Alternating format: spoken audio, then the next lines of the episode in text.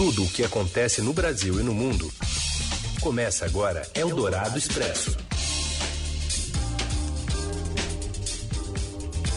Olá, sejam todos bem-vindos. Começa aqui mais uma edição do Eldorado Expresso, sempre trazendo para você, na hora do seu almoço, as principais notícias do dia, um resumo com essas principais notícias. E primeiro, ao vivo pelo rádio no FM 107,3 e como sempre, já já, quando acabar o programa, vira podcast numa parceria com o Estadão para você ouvir a qualquer momento, em qualquer agregador. E nós vamos aqui aos destaques desta sexta-feira, 8 de maio de 2020. Com baixos índices de isolamento social e as mortes pelo coronavírus em alta, o governo de São Paulo anuncia prorrogação da quarentena em todo o estado até 31 de maio. Jair Bolsonaro insiste em ter Alexandre Ramagem no comando da Polícia Federal e pede que o STF reconsidere a suspensão da nomeação. E ainda a inflação em queda após a pandemia e o desmatamento na Amazônia, que não para de crescer. É o Dourado Expresso tudo o que acontece no Brasil e no mundo. E a Advocacia Geral da União pediu ao ministro Alexandre de Moraes, do Supremo Tribunal Federal, que reconsidere a decisão liminar que suspendeu a nomeação e posse do delegado Alexandre Ramagem como diretor-geral da Polícia Federal. O documento faz a solicitação para permitir que o ato de nomeação seja revalidado pelo presidente Bolsonaro. Desde a última segunda, a Polícia Federal já tem um novo chefe, que é o delegado Rolando Alexandre, braço direito de Ramagem, na ABIN. O ministro do Supremo suspendeu a nomeação de Ramagem, pedido apresentado pelo partido PDT, e a decisão levou em conta acusações do ex-ministro da Justiça, Sérgio Moro, na tentativa de interferência de Bolsonaro na Polícia Federal. As denúncias são investigadas em inquérito autorizado pelo ministro do Supremo, Celso de Mello. Eldorado Expresso. O primeiro deputado do Centrão a emplacar um nome no governo de Jair Bolsonaro é alvo de uma operação da Polícia Federal nesta sexta-feira. Sebastião de Oliveira, do PL de Pernambuco, está entre os investigados da segunda fase da Operação Outline, que apura desvios em contrato de 190 milhões de reais para obras da BR-101 no contorno viário da região metropolitana de Recife o parlamentar indicou o novo comando do Departamento Nacional de, de Obras contra as Secas, o DENOX, autarquia com orçamento de um bilhão de reais neste ano. Sebastião de Oliveira tem três endereços vasculhados pela PF, seu imóvel funcional em Brasília e ainda residências em Recife e em Gravatá, em Pernambuco. Cerca de 40 policiais federais participam da operação cumprindo nove mandados de busca e apreensão e dois de prisão temporária. A Polícia Federal indicou que, que os investigados podem responder pelos crimes de peculato, corrupção ativa e passiva, organização criminosa e lavagem de dinheiro. Eldorado Expresso. A novela do exame do presidente Bolsonaro continua e ele disse hoje que se perder processo na última instância, mostra os exames. Quem traz os detalhes é o repórter Matheus Vargas, direto de Brasília. Boa tarde, Carol e Heisen. O presidente Jair Bolsonaro disse ontem, no final da tarde, que se perder na justiça, mostrará sem problemas os resultados de exames realizados para detectar se foi infectado ou não pelo novo coronavírus.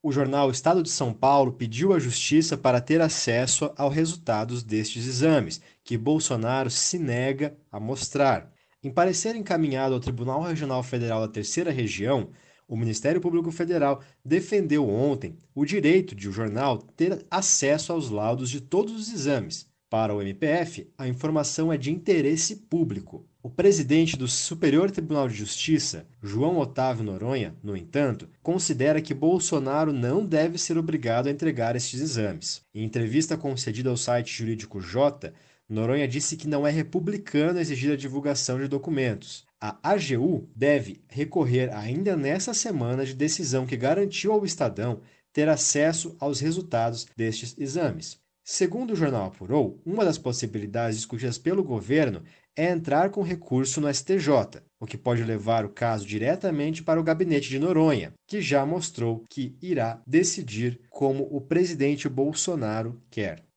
Eldorado Expresso. O número de casos de coronavírus em cidades com até 20 mil habitantes vem aumentando ao menos 50% desde a última semana de abril, colocando mais pessoas em perigo pela falta de uma rede de atendimento nessas localidades. O alerta é da pesquisadora Mônica Magalhães, coordenadora do Núcleo de Geoprocessamento da Fiocruz, com base nos dados da plataforma Monitora Covid, que mede taxas de isolamento e de mobilidade durante a pandemia. Em entrevista à Rádio Eldorado, ela afirmou que o fluxo do vírus das cidades grandes para as médias e depois para as menores mostra a necessidade da adoção de medidas de distanciamento social em ações coordenadas e em conjunto, e não de forma isolada por estados e municípios. Do dia 24 ao dia 30, mais ou menos, nessas cidades pequenas, o número de casos dobrou então, porque as cidades grandes foram as primeiras impactadas. Então, a, doença já foi crescendo, já foi é, é, caminhando. E chegou nessas cidades pequenas. Então, o que a gente viu nessas duas últimas semanas é que nesses municípios pequenos, os casos estão dobrando. Né? O aumento foi de cinco, mais de 50%. Então, nessas cidades pequenas, as, os casos e os óbitos estão aumentando e é, a maioria delas não tem um serviço de saúde adequado para atender os casos que estão se agravando de Covid-19. Mônica Magalhães citou como exemplo equivocado a reabertura do comércio em Santa Catarina, onde o número de pessoas infectadas triplicou desde 13 de abril. A pesquisadora também demonstrou preocupação com o possível impacto no transporte público de São Paulo a partir da próxima segunda-feira, quando a capital paulista passará a restringir de forma mais rígida a circulação de veículos. Eldorado Expresso. Ao menos 6 milhões e 800 mil brasileiros já vivem em cidades sob regime de bloqueio completo por causa do novo coronavírus. A medida está em vigor em três capitais, São Luís, Belém e Fortaleza, mas também é alvo de estudo e ou foi aplicada parcialmente em outros três estados, incluindo Rio de Janeiro e São Paulo. Em Fortaleza, o confinamento obrigatório passa a valer nesta sexta-feira, impondo, imposto por decretos publicados pelo prefeito Roberto Cláudio e pelo governador Camilo Santana. Com a medida, há controle de entrada e saída na cidade e carros particulares estão proibidos de circular livremente. Em caso de descumprimento, pessoas infectadas ou com é, suspeita de Covid podem ser responsabilizadas, inclusive na esfera criminal, segundo esse decreto. Também existe previsão de acionar a polícia para forçar o isolamento. Eldorado Expresso. E a China bloqueia a vinda de aparelhos, né, respiradores comprados pelo governo de São Paulo. A Paloma Cotes traz mais informações. Epicentro do novo coronavírus, o estado de São Paulo vem enfrentando uma batalha para conter o avanço da doença e vem tendo problemas para adquirir insumos e equipamentos. A China bloqueou a vinda de 500 dos 3 mil respiradores adquiridos pelo governo de São Paulo e que seriam destinados a UTIs. O material foi bloqueado no aeroporto de Pequim. Os equipamentos são essenciais no tratamento de pacientes infectados pelo novo coronavírus. A Grande São Paulo já tem praticamente 90% dos leitos de UTI públicos ocupados. De acordo com o balanço da Secretaria Estadual da Saúde, divulgado nesta quinta, esse índice é de 89,6% na região metropolitana. No estado, é de 66,9%. Até quinta, de acordo com o secretário estadual da Saúde, José Henrique German, 3.767 pacientes estavam internados em unidades de terapia intensiva. Em nota, a InvestSP que a agência de promoção e investimentos do governo paulista, que tem escritório em Xangai, informou que os respiradores comprados na China devem começar a chegar ao estado em lotes de 150 unidades a partir da próxima semana. São Paulo tem 39.928 casos confirmados e 3.206 óbitos pela doença, o que levou o governador João Dória a decretar luto oficial enquanto durar a pandemia. O estado está em quarentena desde o dia 24 de março e vem registrando baixas taxas de isolamento social, geralmente abaixo dos 50%. A meta do governo é 60% e o número ideal é 70%, a fim de evitar um colapso no sistema de saúde. Eldorado Expresso. E sem lockdown, chefe da luta contra coronavírus na Suécia exalta 25% de imunidade em Estocolmo. A gente tem mais informações com o repórter Paulo Beraldo. Oi, Beraldo. Boa tarde, Carol. Boa tarde, Heisen, aos ouvintes da Rádio Eldorado. Se tem um país que tem chamado atenção na sua luta contra o coronavírus, este país é a Suécia. Isso porque lá na Suécia eles decidiram ter uma abordagem um pouco mais flexível. Para vocês terem uma ideia, bares e restaurantes estão abertos, as escolas ainda estão funcionando e as recomendações de isolamento elas são voluntárias, ou seja, a agência do governo de saúde recomendou, fez uma série de conselhos, determinações para que as pessoas seguissem, mas não é que você vai ser multado se você descumprir, enfim. E eles têm falado que isso tem funcionado muito bem. Nós entrevistamos ontem no jornal a pessoa que decidiu criar essa estratégia, o Anders Tegnell, que é o epidemiologista chefe da Suécia. E eu perguntei, falei, olha, o senhor acha que essa estratégia vem funcionando, né? Já que a Suécia atingiu 3 mil mortes essa semana e é da Escandinávia, ali dos países vizinhos, é o que mais tem casos e mortes. Aí ele disse: Olha, eu acho que está funcionando bem, com uma taxa de sucesso boa, porque alguns países que fizeram lockdown não funcionaram bem. Aí ele citou o caso da Holanda e da Bélgica, né, para dar os exemplos. Ele disse que a Suécia está no, no meio do caminho que conseguiram um resultado aí razoavelmente decente, palavras dele, e sem medidas muito extremas, mantendo a sociedade funcionando. Eu perguntei para ele, falei, olha, o senhor acha que isso aí poderia funcionar em outros países maiores, né, como Brasil, Estados Unidos, Rússia?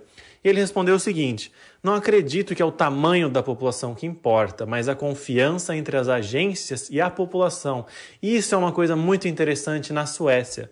Lá, as agências do governo têm cerca de 80% da confiança.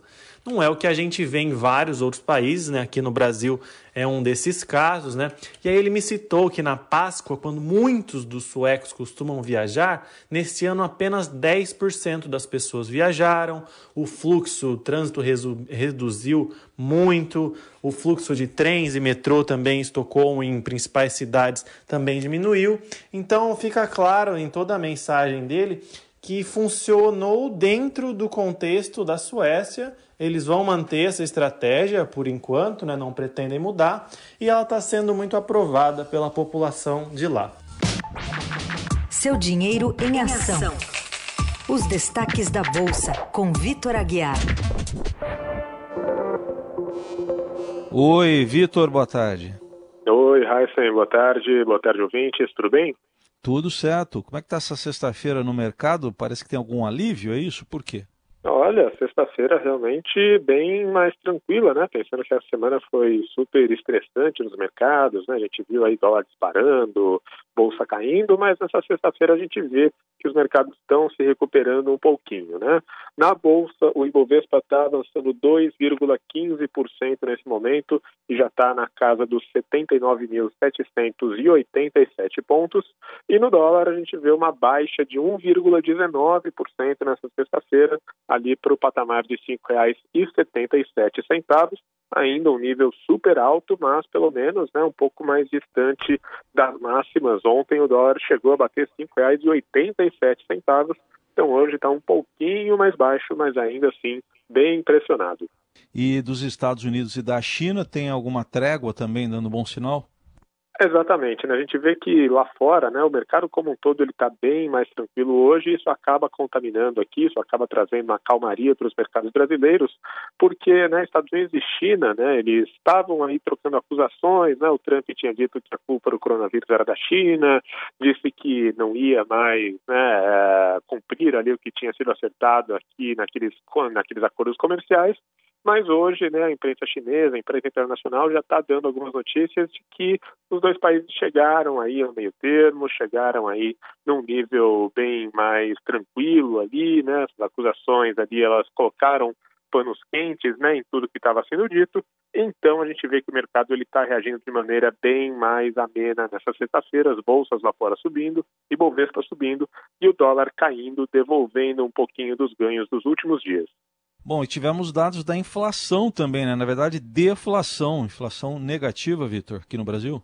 Exatamente, né? É uma coisa que para a gente soa até um pouco estranho, né? Falar em deflação, mas realmente, ah, né, os dados do IPCA em abril eles ficaram negativos em 0,30%, portanto tivemos deflação no mês de abril. Claro que tudo por causa né, do, do cenário de coronavírus, né, desse cenário de atividade econômica bem mais retraída. Apesar disso, a gente vê né, que o preço dos alimentos ele continua aí pressionado, mas outros Outras variáveis ali que são levadas em conta no cálculo da inflação, elas tiveram sim um recuo bem, bem importante, por isso a gente fecha o mês de abril aí com uma inflação negativa ou uma deflação de 0,3%, o que é o menor nível mensal desde 1998.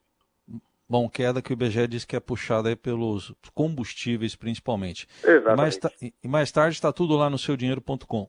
Mais tarde está tudo lá, né? A gente vai acompanhar o fechamento aqui da bolsa e do dólar e mais tarde vamos ter o resultado aí, qual foi o saldo dos mercados nesta semana. Bom, gente, muito obrigado e até segunda-feira. Você ouve Eldorado Expresso. De volta com o Eldorado Expresso, as notícias mais importantes desta sexta-feira. A gente traz agora informações eh, de São Paulo, porque o governador João Dória prorrogou a quarentena em todo o estado de São Paulo até o dia 31 de maio.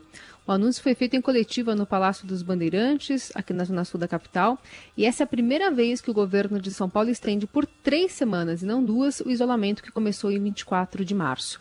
Ao justificar a medida, o governador João Dória descreveu o cenário do estado como desolador e ainda lamentou a forma diferente como será celebrado esse Dia das Mães e disse que vai ser, ainda assim, necessário estender a quarentena.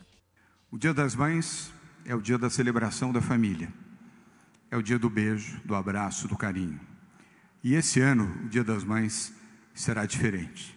Será um dia de solidariedade, de compaixão, de oração. Como governador de São Paulo, eu gostaria de dar hoje uma notícia diferente daquela que vou dar agora. Mas o cenário é desolador. Teremos que prorrogar a quarentena até o dia 31 de maio. Dória explicou que a decisão é baseada em dados e respaldada também em exemplos de outros países. A experiência de outros países, e nós temos utilizado essas experiências aqui, mostra claramente o colapso do sistema de saúde quando isto acontece, paralisa tudo. Paralisa a indústria, o comércio, os transportes, serviços, a educação, tudo. A quarentena, felizmente, está salvando vidas em São Paulo e em outros estados brasileiros. Pessoas que poderiam ter adoecido e falecido estão em vida. São vários os estudos que mostram como a quarentena evita a difusão da doença. Aqui em São Paulo, estamos salvando, pelos dados da Universidade de São Paulo, num estudo recentemente concluído, 51 vidas todos os dias, pelo isolamento e pelas iniciativas que o governo do estado de São Paulo e os prefeitos dos 645 municípios deste estado estão fazendo. Até o dia 21 de maio, nós estaremos poupando 3.246 vidas. É, e há um dado também foi, foi mostrado nessa coletiva que em 24 de março, então quando começou a quarentena, eram 810 casos e 40 óbitos. Em 22 de abril, né, quase um mês depois, eram 15 mil casos, quase 16 mil, e 1.134 óbitos. Dimas Covas, diretor do Instituto Butantan, assumiu o controle e o centro de contingência do coronavírus. O titular, o infectologista Davi Uip, está afastado das atividades por complicações após se curar da Covid-19. Também nessa coletiva foi informado que a taxa de ocupação dos leitos de UTI no estado é de 70% e na Grande São Paulo é de 90%. Dimas Covas apresentou um gráfico que compara o cenário projetado para o estado de São Paulo caso a quarentena não fosse adotada. A expectativa é de que 700 mil pessoas fossem infectadas até hoje. Com as medidas de isolamento, são pouco mais de 40 mil infectados oficialmente. Segundo o secretário de Saúde, José Henrique German, a taxa de isolamento social precisa ser de, em média, 55%. Ele disse que só assim o sistema de saúde vai dar conta dos atendimentos. Eldorado Expresso. E o desmatamento na Amazônia, mesmo com a pandemia do coronavírus, continua em disparada. Confira agora com a Giovana Girardi. Olá, Carol. Olá, Raicem. Como vocês estão? Já tinha feito uma matéria no mês passado falando que a única coisa que não tinha parado no Brasil com a pandemia tinha sido a motosserra na Amazônia. Isso porque no mês de março os índices de desmatamento tinham continuado em alta, apesar né, da paralisia aí da, da nossa economia. E aí agora no mês de abril a situação voltou a se repetir. A gente tem uma alta aí, só no mês de abril foram derrubados 405 quilômetros quadrados de floresta. É, isso é uma alta de 64% em relação a abril do, do ano anterior. Mas o problema não é só olhar abril, né? É olhar a sequência de meses aí. A gente tem desde o começo do ano um aumento de é, quase 55% em relação aos primeiros quatro meses do ano passado. Nesse ano, de janeiro, é, de 1 de janeiro até 30 de abril, foram perdidos 1.200 quilômetros quadrados, ao passo que no ano passado, nesse mesmo período, tinham sido 773 quilômetros quadrados. É, isso é uma coisa que, na verdade, a gente vem vendo desde agosto do ano passado. O ano na Amazônia, ele não é medido de janeiro a dezembro, ele é medido conforme a temporada seca. Então, normalmente a gente começa a contar de 1 de agosto de um ano a 31 de julho do ano seguinte. Então, entre 1 de agosto de 2018 a 31 de julho de 2019, a gente tinha visto uma disparada no, no desmatamento da Amazônia de 30%. Isso no valor consolidado, que é um, uma taxa medida pelo sistema chamado PRODES. Esses dados que eu estou falando para vocês hoje é de um outro sistema chamado DETER, que é um sistema mais em tempo real, ele serve para disparar alertas de onde está ocorrendo o desmatamento na Amazônia, justamente para poder orientar a fiscalização aí a campo e tentar conter esse desmatamento. Então o DETER ele é um pouco míope, digamos assim, ele sofre com o problema das nuvens, ele não enxerga muito bem em campo, mas ele serve para indicar uma tendência do que está acontecendo. Normalmente o que o DETER vê, o PRODES vê ainda mais depois. O DETER normalmente tem taxas até mais baixas. Então se o DETER já está vendo essa, esse aumento no desmatamento entre agosto do ano passado até 30 de abril agora, é, a alta já é de 94%. Então a expectativa é que vai ter, a taxa desse ano deve vir ainda mais alta do que a do ano passado, o que é preocupante. E já se espera que, o, inclusive, a temporada de fogo deve vir mais intensa também, justamente porque tem muita madeira sendo cortada e isso uma hora é, provavelmente vão botar fogo para poder limpar. Então, assim, é um cenário preocupante. A gente tá, né, os olhares estão todos para o coronavírus, mas a Amazônia aí tá, tá com problema. E, e assim, a gente vê, tem outras notícias que a gente vem dando também de que, por exemplo, está tendo corte na fiscalização do IBAMA. Vários líderes da, que são da, da, da, fiscalização do IBAMA foram exonerados recentemente pelo governo Bolsonaro porque eles estavam envolvidos numa operação que tinha resultado na destruição de equipamentos é, de garimpeiros. Então, assim, é um, é, é um lugar aí que a gente tem que voltar as nossas atenções também, porque daqui para frente deve piorar ainda mais. Eldorado Expresso. E a Fórmula 1 cogita disputar alguns GPs em circuitos que não estavam no calendário. Conta pra gente, Robson Morelli. Olá, amigos! Hoje eu quero falar da possibilidade da retomada da Fórmula 1. Na verdade, a Fórmula 1 está parada, não começou a temporada 2020. Na primeira corrida na Austrália, é, um dia, dois dias depois, é, a corrida foi cancelada em função da pandemia e agora os organizadores da Fórmula 1 estão quebrando a cabeça para ver como eles conseguem voltar para as pistas. A data é, mais próxima para começar a temporada é 4, 5 de julho, julho na Áustria. Por enquanto, a Fórmula 1 trabalha com essa data. Os organizadores pensam em fazer menos corridas, menos provas, um calendário mais curto. Talvez o Brasil seja sacrificado nessa escolha de calendário mais curto, Primeiro, porque o Brasil não paga a taxa é, que, que a organização exige de todos os seus, os seus países filiados, né? onde tem o GP, são 30 milhões de dólares. O Brasil não paga isso, é uma coisa ruim para o Brasil. E segundo, porque o Brasil vive a, a, sua, o seu pico de pandemia, né? o seu pico do coronavírus. É, estamos falando de julho, estamos falando de setembro, estamos falando de outubro, mas hoje a visão que se tem é que o Brasil ainda não superou é, a, sua, a sua pandemia, diferentemente do que ocorre na Europa.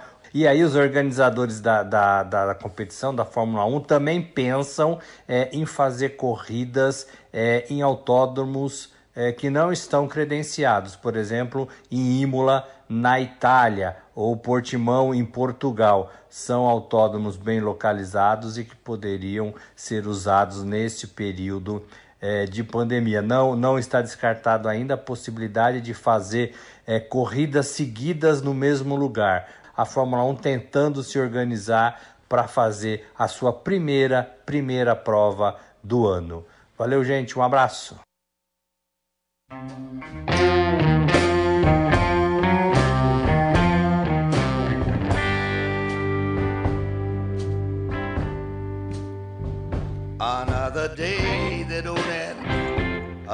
Ship going out. Another day of anger, bitterness, and doubt. Jeitão inconfundível aí de cantar, a gente está ouvindo Bob Dylan, 79 anos, que anunciou o lançamento do novo disco e divulgou também mais um tema inédito aí que a gente está ouvindo, False Prophet terceiro que o músico apresenta desde uh, o mês de março, agora passado. Tá produtivo aí na pandemia, né? Agora falando de um falso profeta. Anteriormente, Bob Dylan divulgou Murder Must Fall, uma canção de 17 minutos que aborda o assassinato do presidente dos Estados Unidos, o John Kennedy, e I Counting Multitudes, um título inspirado no poema Sound of Myself, do Walt Whitman. E apesar de não ter sido confirmado oficialmente, tá, supõe-se que outros esses outros temas aí também estarão né, nesse novo álbum, porque parece que ele está tá, tá, tá noticiando, anunciando de pingadinho, né? Então, produtivo em tempos da pandemia. A página oficial do músico na internet uh, traz aí essas referências ao álbum duplo que também vai ser editado em vinil. Tá bem, né? E dá para perceber que é ele mesmo, né? é verdade. Muitos artistas têm se manifestado durante essa pandemia, pandemia, mesmo os que estavam mais reclusos. O Bob Dylan é um, e na área nacional a Rita Lee também é outra, né? Que tem participado de lives, tem até cantado, conversado mais com os fãs e até é, estimulado né, um diálogo que não tinha até nem com a imprensa, né? Fazia tempo que ela também não dava entrevistas. Enfim, também um momento produtivo aí, realmente, na área musical.